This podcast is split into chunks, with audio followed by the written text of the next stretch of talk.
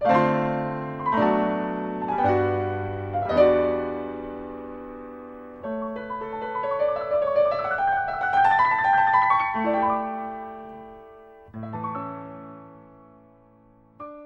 同的城市，同频的你，欢迎收听四零四声音面包，我是四零四。国庆吉祥，给您请安。今天我们做一期特别的内容，聊聊今年热映欧亚的韩剧《鱿鱼游戏》，全当是影评吧。文字内容转载自知乎博主 Tomcat 团作，因大量涉及剧情内容。请还没看和准备看的小伙伴谨慎收听阅读。现在退出页面，关闭音频还来得及。一会儿将出现硬核剧透，只有看过《鱿鱼游戏》的小伙伴才会倍感过瘾，还没看的千万别自虐。好奇害死猫，后果你自负。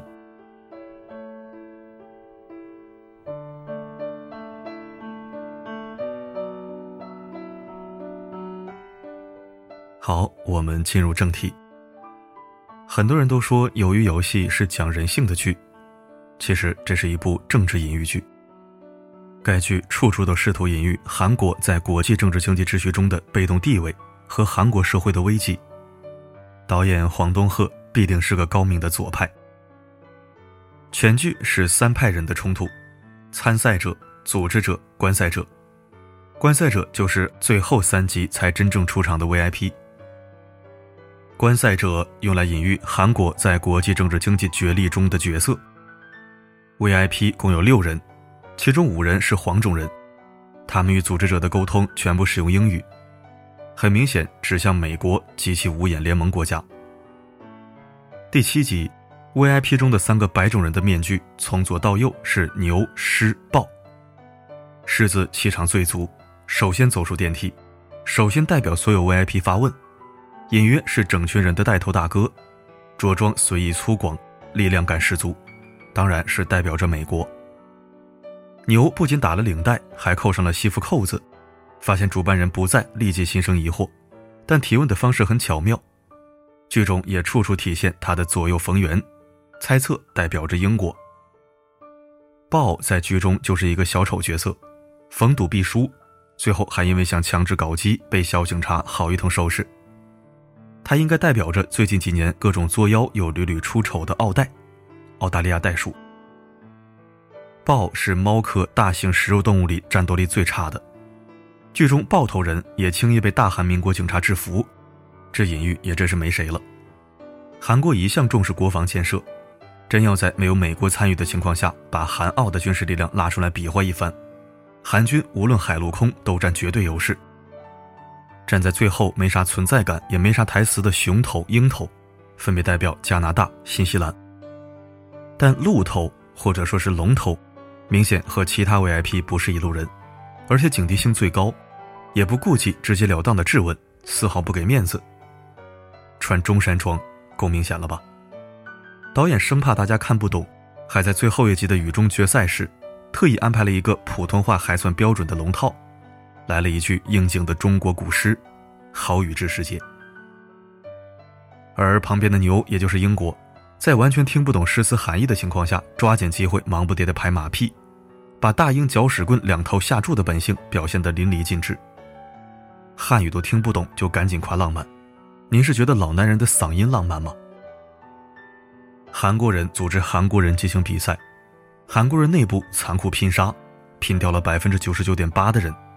最后获益的却只是这六个面具人，其中一个韩国人也没有，隐喻着韩国在国际竞争中，内迫于五眼联盟及其实际控制的大财阀，外比喻新崛起的东方经济巨人中国，利益不断流失却无计可施这样的一个焦虑局面。剧中组织者，用来隐喻韩国社会已经被既得利益阶层完全控制的悲惨现实。虽然组织者是自成一派、独立的一派，但在剧中其内部也分为三层。顶层对配合 VIP 压榨参赛者乐此不疲、沉醉其中，甚至自己就是这一游戏，也就是体制这样的发起者和建立者的吴一男们。他隐喻着被外资实际控制的韩国财团和从亲日派横跳到亲美派的政客阶层。韩国二战后并没有真正处理亲日派，相反，这帮人还控制了韩国政治、经济、军事等方方面面，压榨人民和外部势力一起去吸血，这似乎是他们的路径依赖。吴一男虽然也可以头戴面具，被观赛者们接纳为其中一员，但他已经病入膏肓，行将就木，与另外六个 VIP 身体强壮、精力旺盛的形象形成鲜明对比。这隐喻着韩国的三星、现代等财阀集团。虽然还是庞然大物，但因为长期缺乏新技术研发动力，执着于内卷，在国际竞争中已经后继乏力了。中间层被规训成功的 CEO 黄仁浩，以及他手下的管理者、士兵、劳工，这些角色的出现，代表着韩国社会的顽疾——司法利益集团。他们是秩序的维护者，但不关心正义，只关心秩序和自己的集团利益。卖器官、强奸参赛者都不会有惩罚，但提前泄露比赛内容、挑战对司法集团有利的体制则必死无疑。这也是韩国政坛的常规操作。底层时刻面临着被管理者处决的危险，但却可以私下做人体器官买卖、大挣其钱的小团队。此角色隐喻着已经深入韩国社会骨髓，以生意养兄弟、以兄弟保生意或抢生意的韩式黑社会。现代社会中，黑帮唯一的生财之道是挥刀向更弱者。某些电影中，黑帮所谓行侠仗义、江湖义气，黑帮也抗日，不过是文人无知的想象。组织者说完，我们说参赛者，用来隐喻韩国社会面临的巨大危机。他们的共同点都是人生的失败者，但其失败的原因和来源却有充分的隐喻效果。汽车厂被关闭后，长期失业的失业工人，也就是男主角，隐喻着原本领先的韩国制造业中被中日东盟等国制造业挤压，原有的优势项目一个个被挤掉这样的处境。名校第一名毕业却因炒期货股票失败的操盘手，也就是男二号，隐喻着韩国欲走发达国家老路，依靠金融业抽取超高利润，却因为国力和国际地位受限，国家主权不完整，而被打回原形的尝试。有一个戏份不少、天天念经但毫无底线的基督教信徒，以及一个在少女口中存在的禽兽不如但经常忏悔的基督教牧师，隐喻着曾在韩国民主运动中发挥巨大作用的韩国基督教会，它已然走向堕落。更有一个脱北者少女，带着对韩国无限的憧憬到来，却发现资本主义内卷到极致的韩国社会才是真正的地狱。隐喻着韩国文化界对自身制度的无比失望。角色的设置隐喻着韩国的现实，六个当然实际是七个，六个游戏规则的设置却是导演世界观的隐喻。下面我们说说这些游戏的隐喻是什么。第一个游戏，一二三木头人。很明显，一个规则定好的社会是不准抢跑、禁止乱动的，抢跑乱动者必死。第二个游戏更明显了，糖块代表着奶头乐，戳破奶头乐真相的人只能死，相反的甜奶块的人才能活。韩国从卢泰愚政权时代就开始对民众有计划的执行三 S 奶头乐政策，即 Sports Six Screen，有效的缓解了政权面临的阶级斗争压力。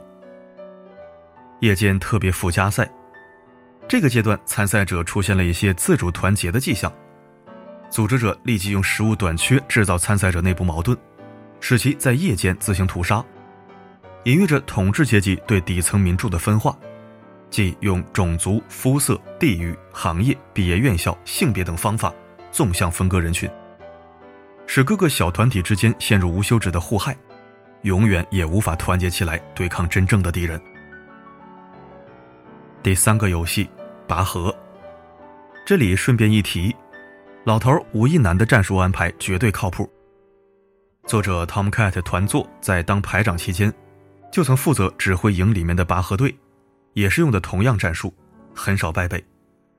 这一集十分精彩，男主所在的这一队靠老年人的经验以弱胜强，摔死了对面的十条大汉，隐喻着在类似拔河的零和游戏中，只有靠经验和智慧才能确保胜出，而经验和智慧在哪儿呢？在 Old Money 手中。通过这个比赛，参赛者出现了十人以上的团队，然而，这种团结对组织者来说已经没有威胁了。整个团体之间的互相防备和暗算，可能已经远远高于团结起来对抗组织者的可能。第四个游戏丢弹珠，隐喻着社会中赢者通吃，失败者死无葬身之地，而对抗本身毫无下限、充满偶然性的残酷现实。第五个游戏过玻璃桥，十六步隐喻着成年人的世界。行差踏错一步就跌入万丈深渊，没有翻盘的机会。而判断到底哪一步是正确的，却没有可遵循的准则，充满随机性。即便有人运气好，某种程度上把握了规则，即便那个在玻璃厂工作了三十年的老工人可以识别易碎玻璃和强化玻璃，观赛者和组织者也可以随心所欲地修改规则，也就是关灯，使这种经验重新归零。你看，这里又在隐喻韩国制造业和韩国工人阶级的悲剧。那么，选择不走行不行？导演认为也不行，因为说不定什么时候桥就会被炸没了。这也是身处资本主义体制下的每个个体最大的不安。向前走是未知的危险，活下去的几率是三万七千分之一；原地踏步是必然的危险，活下去的几率是零。而且你后面的人可不会允许你一直把持现有的位置。最后决赛，鱿鱼游戏。在游戏规则的逼迫下，儿时的好友、曾经生死与共的同伴，都会成为不死不休的敌人。只有分出胜负才能了结。但任何人想要终止这套规则的运行，即便是输家也不会同意，因为在这套规则下尚且有赌的机会。终止后怎么办？没有人敢迈出这一步。这部剧花了我一整天的时间看完，其实看到第三集就已经开始毛骨悚然，并不是情节有多么惊悚，而是剧里描绘的这个内卷到极致的游戏，离我们的生活日常实在太接近了。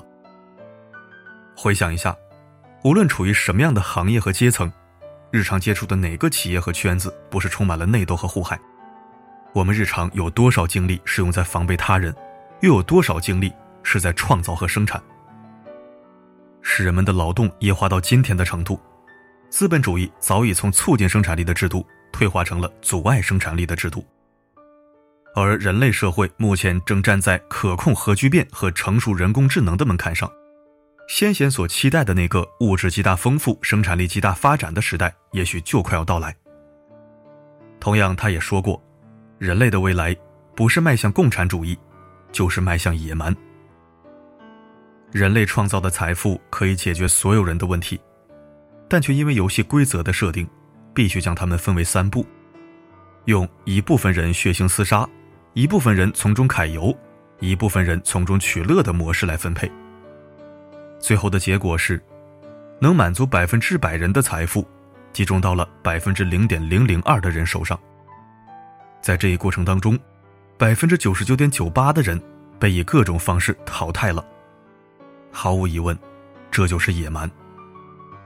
另外，男主获胜，赢得了将近两亿人民币的奖金，韩元四百五十六亿，就可以从此过上幸福生活了吗？显然不能。因为从吴一男亲自出马劝他花奖金的那一刻起，他就成了这个游戏，也就是体系当中最大的 loose end，同时也是一个被时刻监视着、随时可能被捏死的蚂蚁。他怎么才能活下来呢？这个开放性问题的解析空间，留给刚刚收听阅读完本篇影评的你。评论区，尽情打开你的脑洞吧。好了，感谢收听，本期内容到此结束。如果你喜欢，不要忘记点赞再看。我是四零四，不管发生什么，我一直都在。